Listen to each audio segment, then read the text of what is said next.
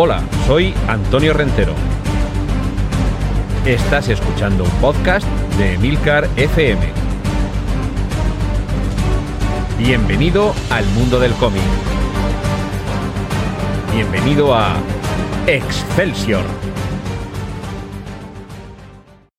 Saludos, bienvenidos a este podcast de Milcar FM, donde en cada capítulo, monográfico y autoconclusivo, abordamos algún aspecto relacionado con el mundo del cómic. Puede ser una colección, una editorial, un personaje, un guionista o, como en este caso, un dibujante, o más bien un ilustrador, que no es exactamente lo mismo, y es que en este caso, aunque si diferenciamos ilustrador como alguien que hace, por ejemplo, pósters, carteles, portadas, y a un dibujante como alguien que dibuja cómics, lo cierto es que Alex Ross, que hace las dos funciones, es casi más conocido por su labor como ilustrador, y eso que desde luego como autor de cómics, como dibujante de cómics, no le falta carrera, e incluso también como guionista y como creador de personajes. Hay eh, alguna serie, ahora vamos a hablar de ellas.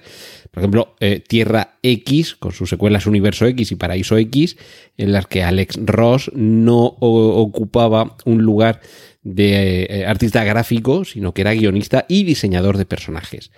Pero, ¿por qué conocemos a Alex Ross? Alex Ross, ¿por qué merece estar aquí?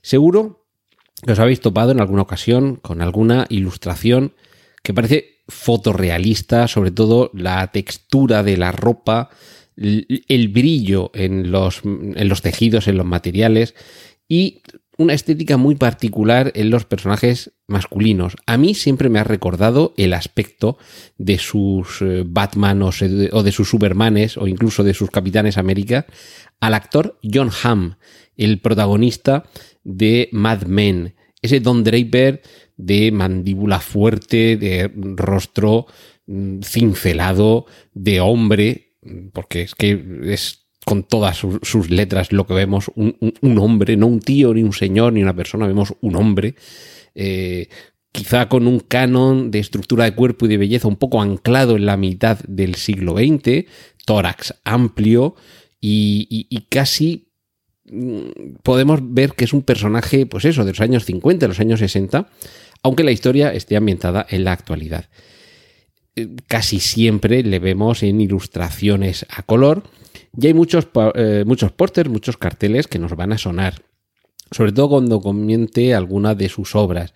Pero yo, si tuviera que quedarme solo con uno, me quedaría con un póster que hizo como recuerdo en, en memoria de todos los que perdieron su vida el 11S, el 11 de septiembre de 2001. El paradigma quizá de superhéroe es Superman, ¿de acuerdo?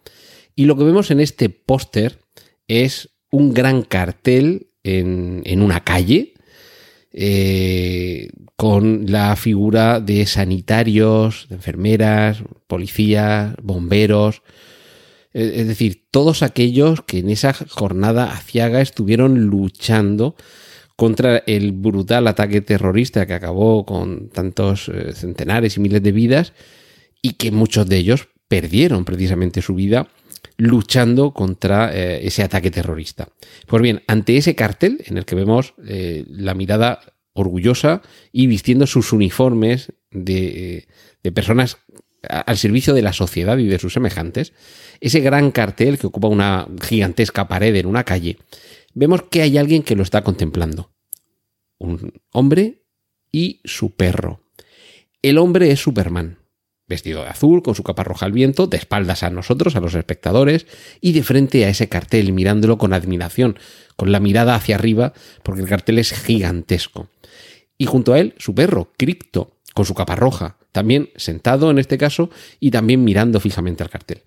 Pues con un bocadillo pequeño, ya sabéis, el bocadillo, este pequeño eh, recorte en blanco sobre el que aparecen las letras que pronuncian los personajes, Superman, el hombre más poderoso de la Tierra, solo puede decir, wow, escrito W-O-W, wow.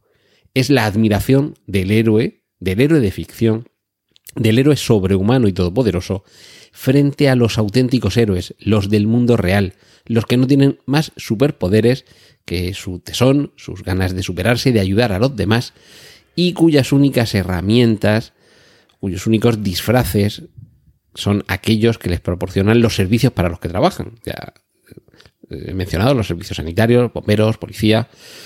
En fin, pues ese ilustrador, si conocéis esa ilustración, ese es Alex Ross.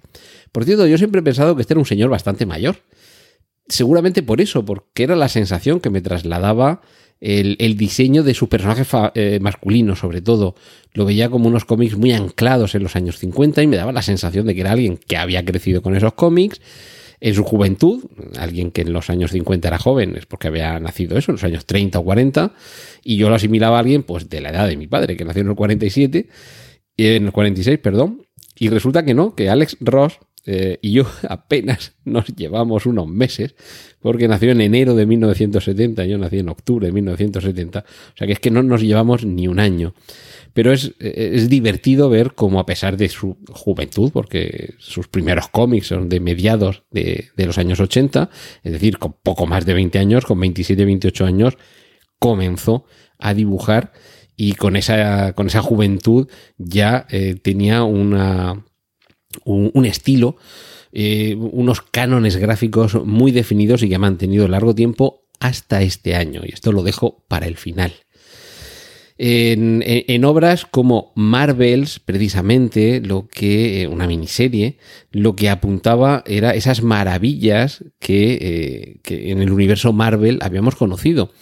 En Marvels, con el guion de Kurt Busiek, nos iba mostrando su, visión sobre los personajes superheroicos, tratando de ofrecer lo que sería una visión muy realista sobre los superhéroes. Y de hecho, eh, es por lo que más impactó, por el fotorrealismo casi de sus dibujos. Mm, por ponerle una pega, podría decir que es quizá un poquito hierático, que en ocasiones a sus ilustraciones ya digo, más que, más que dibujos e ilustraciones, les puede faltar algo de dinamismo. Parece como si estuvieran posando y era eh, ese momento en que dices, a ver, quieto, no mováis, que voy a hacer la foto. Por ponerle alguna pega al estilo de Alex Ross. Pero eh, esto es a mediados de los años 90 y casi enseguida consigue, yo creo que casi una consagración con Kingdom Come, en este caso eh, con el guion de Mark White de nuevo era una redefinición de los cómics, de los superhéroes, y a partir de aquí ha ido evolucionando de manera que en apenas un par de décadas logró un hueco en la industria y una gran reputación que precisamente por su personal, espectacular e impactante estilo gráfico, le permitió que muy pronto comenzara a dedicarse a hacer portadas, a hacer carteles, a hacer ilustraciones. Algunos de ellos, algunos de estos carteles incluso, para el lanzamiento doméstico de películas de tanto éxito como El Protegido de Shyamalan. Esta película en el año 2001, cuando llegó al, mercado doméstico, el cartel que aparece en el DVD era un dibujo, una ilustración de Alex Ross que además lo cierto es que había contribuido precisamente con, con, su propio arte a las ilustraciones que veíamos en esta película, porque si lo recordáis, el protegido de Shyamalan lo que nos cuenta es qué es lo que sucede cuando el personaje que interpreta Bruce Willis sale indemne de cualquier eh, impacto contra su cuerpo, pero hay alguien obsesionado que regenta una tienda de cómics con la posibilidad de que exista alguien con facultades sobrehumanas, como sucede en los cómics. A partir de aquí, eh, videojuegos y otras películas han visto cómo sus carteles, cómo su trabajo los ilustraba en el año 2002 incluso para la eh, ceremonia número 74 de entrega de los premios de la Academia, los Oscars de Hollywood, eh, ofreció un cartel auténticamente espectacular con la figura de, Oscar, la estatuilla, con, su espada al fondo, la colina de Hollywood con el cartel iluminado, los, eh, los focos que rompen el cielo con su, con su luz. Es decir, alguien muy espectacular y con una estética que, insisto, nos remite un poco a, elementos que podemos relacionar con los años 40 o 50 del pasado siglo. Por mencionar algunas de sus series, y antes he mencionado mm, o me he referido a esa representación casi clasicista de sus personajes, yo, me iría a DC. Ha trabajado, digamos, en ambos lados del, charco de las grandes compañías, en DC y en Marvel, pero yo creo que hay una colección de obras que es un poco el, paradigma de superhéroe de cómic y el paradigma de trabajo de Alex Ross. Superman, Paz en la Tierra, Batman, Guerra contra el Crimen, Shazam, El Poder de la Esperanza, Wonder Woman, El Espíritu de la Verdad, eh, Liga de la Justicia, Orígenes Secretos. Y Liga de la Justicia, Libertad y Justicia. Con estos cómics, con estos, eh, con estos cómics anuales, nos fue ofreciendo su versión, su visión de los personajes más canónicos, más clásicos, más paradigmáticos de esta editorial. Y lo cierto es que es un trabajo muy recomendable, no deberíais perderos ninguno de estos álbumes. Y bueno, decir que además son álbumes de gran tamaño. De hecho, aquí mientras os, eh, os, estoy contando estas historias, tengo aquí al alcance de la mano el álbum de Paz en la Tierra, con un tamaño que no cabe en cualquier estantería, un tamaño realmente alto sobre todo y que ya da eh, un poco eh, idea de lo espectacular que es lo que vamos a encontrar dentro. Y es que Alex Ross es alguien que en las distancias grandes se crece hasta ocuparlas todas. Lo hemos visto en, personajes más clásicos que los ha traído al presente y eh, en otros más modernos que los ha revolucionado o actualizado. Lo cierto es que, por no extenderme demasiado en muchas de sus obras, sí que quiero eh, culminar, y por eso esta semana os estoy hablando de este autor, con su último trabajo. Y es que, por no hacer demasiado largo toda la mención a sus eh, trabajos más memorables y más eh, recomendables, creo que uno de ellos puede ser precisamente el que se acaba de publicar, su último trabajo, por una cuestión muy sencilla. Voy a hablar de Fantastic Four Full Circle, los cuatro fantásticos círculo completo. En este caso, Alex Ross, que ya nos tenía acostumbrado durante estos treinta y tantos años largos de carrera a un estilo muy concreto, muy definido, ha revolucionado por completo lo que podíamos esperar de él. Eh, todavía no he podido leer el cómic porque es que acaba de salir en Estados Unidos, pero sí he podido ver tanto la espectacular portada como algunas de sus páginas. Y debo decir que sorprende muchísimo lo que ha sido capaz de hacer. No pierde su estilo, por supuesto, pero es sobre todo el trabajo de, del color lo que hace que nos encontremos ante un trabajo completamente revolucionario. Por un lado, nos puede eh, recordar al estilo, y hablaremos en su momento de este otro autor, de Jim Steranko. El, trabajo también que, choca es el del color, porque nos remite, por, estilo y por ambientación, a esa época, para mí, gloriosa, dorada de los cuadros fantásticos, como es la de los años 60, con sobre todo las texturas, tanto de los trajes como sobre todo de la maquinaria.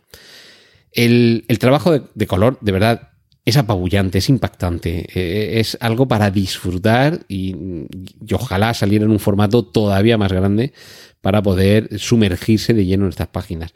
Pero es que el trabajo de dibujo, lo que es eh, el trazado con el lápiz, en algunas páginas es de una minuciosidad que quizá en Game of Darrow o en algunos autores japoneses sea lo que más cercano podamos estar a esa capacidad de detenerse en los detalles más minúsculos.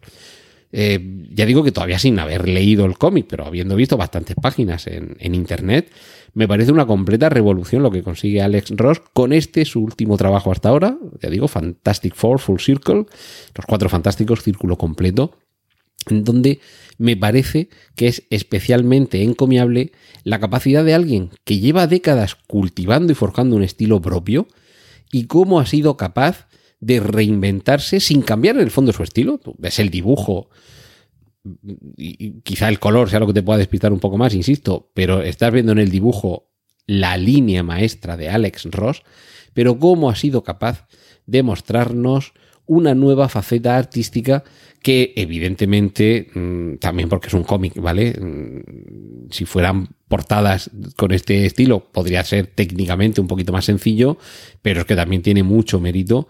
Y algo que por eso también decía antes, que me recordaba Jim Steranko, tan impactante como es la propia planificación de la página, la forma de las viñetas, la orientación, la estructura que tienen las viñetas dentro de las páginas, eh, es, un viaje que en algunos momentos, incluso también por los colores, nos puede rememorar algunos de los títulos más eh, psicodélicos de los años 60 de Jack Kirby.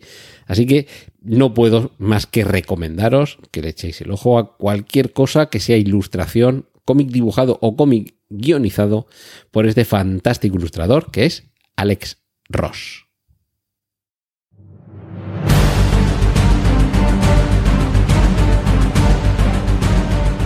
Has escuchado Excelsior, un podcast de Antonio Rentero para Emilcar FM.